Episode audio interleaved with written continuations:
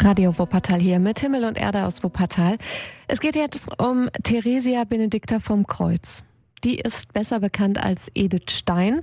Für ihr Leben wirken, aber auch für ihren Tod ist die Ordensschwester von Papst Johannes Paul II. erst selig und dann heilig gesprochen worden. Die Karmeliterin wurde als Märtyrerin von den Nationalsozialisten im Alter von nur 51 Jahren im KZ Auschwitz ermordet. Dennoch hat Edith Stein Spuren hinterlassen und auf diesen Spuren unterwegs waren junge Menschen von St. Bonifatius. Aus dieser Spurensuche ist eine Ausstellung entstanden, die jetzt eröffnet worden ist. Unser Kollege André Müller hat sie sich angeschaut. Das Hot, das Haus der offenen Tür in St. Bonifatius, ist voll an diesem Abend. Es gibt Getränke und Häppchen. Kai Heumann spielt jüdische Musik. Die Stimmung ist heiter, das Thema ernst, wie sich Kaplan Alhard Snetlage erinnert. Also wenn man in Auschwitz durch dieses Tor tritt, Arbeit macht frei, steht darüber dieses zynische Wort, oder mal eine Gaskammer von innen sieht, da wird einem schon anders. Ein halbes Jahr lang haben er und 18 Jugendliche zwischen 16 und 22 nach der Osterfahrt nach Polen ihre ganz persönliche Edith Stein Ausstellung konzipiert organisiert. Und das hat auch einen Grund, erzählt HOT-Einrichtungsleiterin Anna Kiedes. Wenn man über den Nationalsozialismus äh, hört, dann hört man Zahlen, das können sich Jugendliche nicht vorstellen. Aber wenn ich jemand aus dieser Zeit ein Gesicht gebe und mich, mich mit der Biografie von dieser Person äh, auseinandersetze, das macht natürlich das aus, weil man kriegt halt den Bogen zu heute. Was war das denn für ein Mensch? Ne? Den Opfern ein Gesicht geben, wie das von Edith Stein. Das tut auch die Ausstellung auf insgesamt 16 Stellwänden. Verständlicher Text, beeindruckende Fotomotive zwischen Breslau und Auschwitz. Das Leben und der Tod der Edith Stein, der geborenen Jüdin und konvertierten Christin, haben die Fahrteilnehmer Jonas Griesem und Emanuela Cacciatorum beeindruckt. Vor allen Dingen war es auch ähm, ein Eindruck, der bleibt. Und daraus entsteht natürlich der Wunsch und die Hoffnung, dass so etwas nie wieder passieren darf.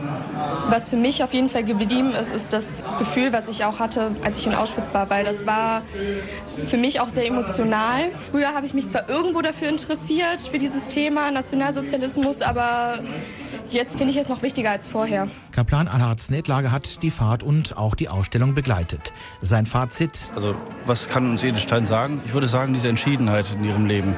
Das letzte überlieferte Wort von Edith Stein.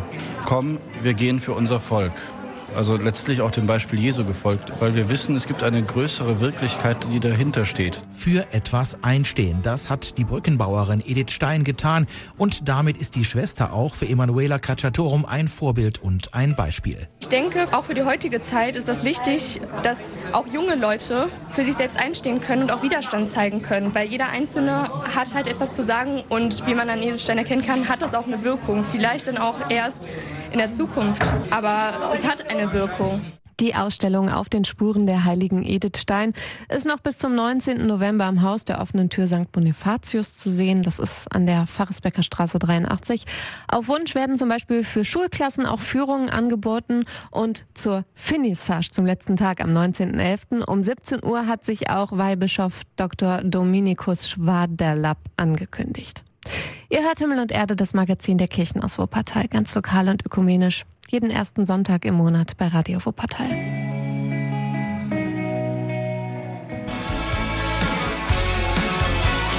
Was passiert mit den Kollekten hier in Wuppertal? Die evangelische Kirche bespricht dieses Thema aktuell intensiv im Kreisdiakonieausschuss. Ihr hört Himmel und Erde aus Wuppertal, das Magazin der Kirchen bei Radio Wuppertal. Beim Kreisdiakonieausschuss treffen sich Vertreter aus allen Gemeinden und der Diakonie. Es geht darum, wie um Spenden gebeten wird und wie sie sinnvoll eingesetzt werden können. Pfarrer Martin Gebhardt hat im Ausschuss viel mit seinen Kollegen gesprochen. Am wichtigsten ist es, dass das Spendenziel für die Kollekte klar benannt wird, sagt er. Was das genau beinhaltet, ne, das ist immer gut, wenn das dann auch gefüllt wird. Wenn also immer wieder nochmal gesagt wird, was damit eben auch dann unterstützt wird. Dann eben auch direkt am Ausgang sagen dann die Leute, ne, also so, das war ja wirklich gut, also dafür gebe ich ja gerne was. Ne, also das wird schon gesagt dann auch. Mhm. Das Geld geht an viele diakonische Projekte. Vom Baby bis zum Senior ist da alles dabei. Das Geld wird aber nicht einfach nur übergeben, sondern im besten Fall werden die betroffenen Menschen von Ehrenamtlichen aus der Gemeinde begleitet. Dadurch entsteht natürlich auch eine Vertrautheit, eine Nähe zu den Menschen und dass die auch eher sich öffnen und sagen können, also wo eben die Probleme wirklich sitzen. Das ist, denke ich, was, was eben auch so die Hauptaufgabe ist, neben dem Geld, was man gibt. Und die Menschen sind sehr großzügig, sagt Pfarrer Gebhardt.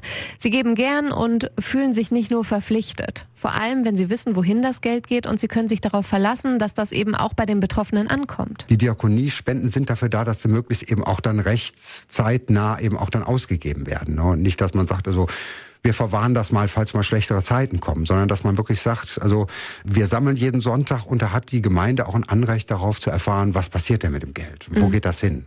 In den Gemeinden wird aber auch über die Zukunft der Kollekten nachgedacht. Es gibt ja so den Spruch, dass es möglichst eine leise Kollekte sein soll, also möglichst viele Scheine in den Klingelbeutel geworfen werden. Irgendwann könnte es sogar sein, dass da gar nichts mehr klingelt oder raschelt. Manche Gemeinden machen das auch, dass sie eben auch dann so äh, Spendenbons verkaufen, eben dann so und die kann man dann eben dann gucken, wofür welchen Zweck man die dann einsetzt. Ne? Das wird also dann vorher dann äh, bezahlt und das kann dann eben natürlich auch von der Steuer abgesetzt werden. Das ist auch eine Methode, um die Spendenbereitschaft eben auch ein bisschen zu erhöhen dann. Bargeldlose Kollekten sind aber dann auch über entsprechende Handy-Apps zum Beispiel denkbar. Die gibt es in den Wuppertaler Gemeinden zwar noch nicht, aber man sei dafür offen, heißt es. Ihr hört Himmel und Erde. St. Martin, die Umzüge, das Singen, die Lichter. Nächste Woche ist es schon rund um den 11.11. .11. Ich freue mich drauf, weil ich das immer so stimmungsvoll finde. Der Blick fällt dann bei den Umzügen auf den stolzen Reiter mit seinem prächtigen Pferd St. Martin, der römische Legionär, der seinen Mantel mit dem Bettler am Straßenrand geteilt hat. Himmel- und Erde-Kollege Bernd Hamer hat sich die Frage gestellt, ob das nicht der falsche Fokus auf der Geschichte ist.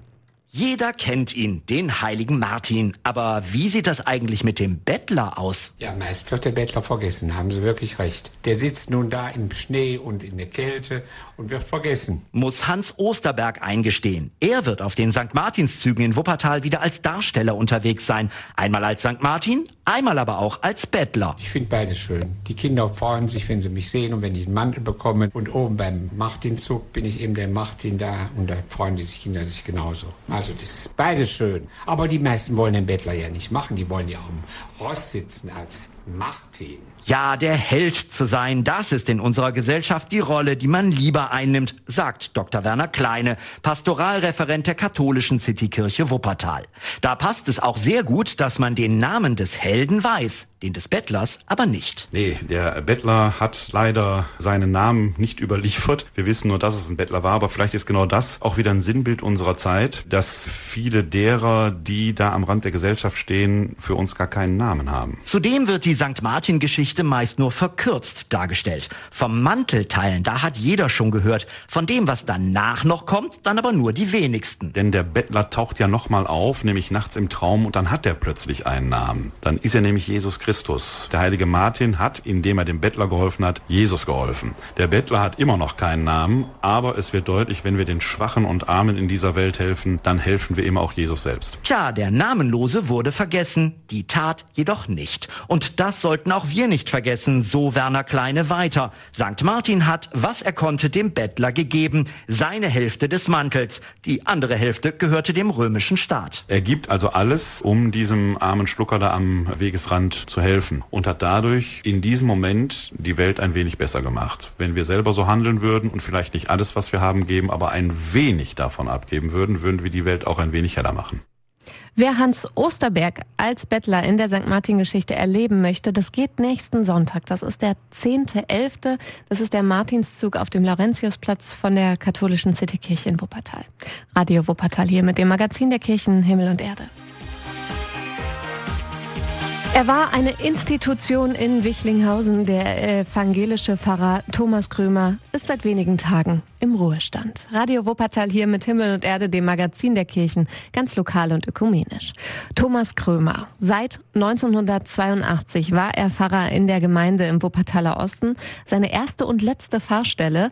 Neben seiner Arbeit vor Ort hat Thomas Krömer auch in und für die evangelischen Kirche in Wuppertal einiges bewegt. Er hat daran mitgewirkt, dass es ein Öffentlichkeitsreferat gibt. Und bis es das gab, wurden Mitteilungen nur im kircheneigenen Blatt Der Weg veröffentlicht.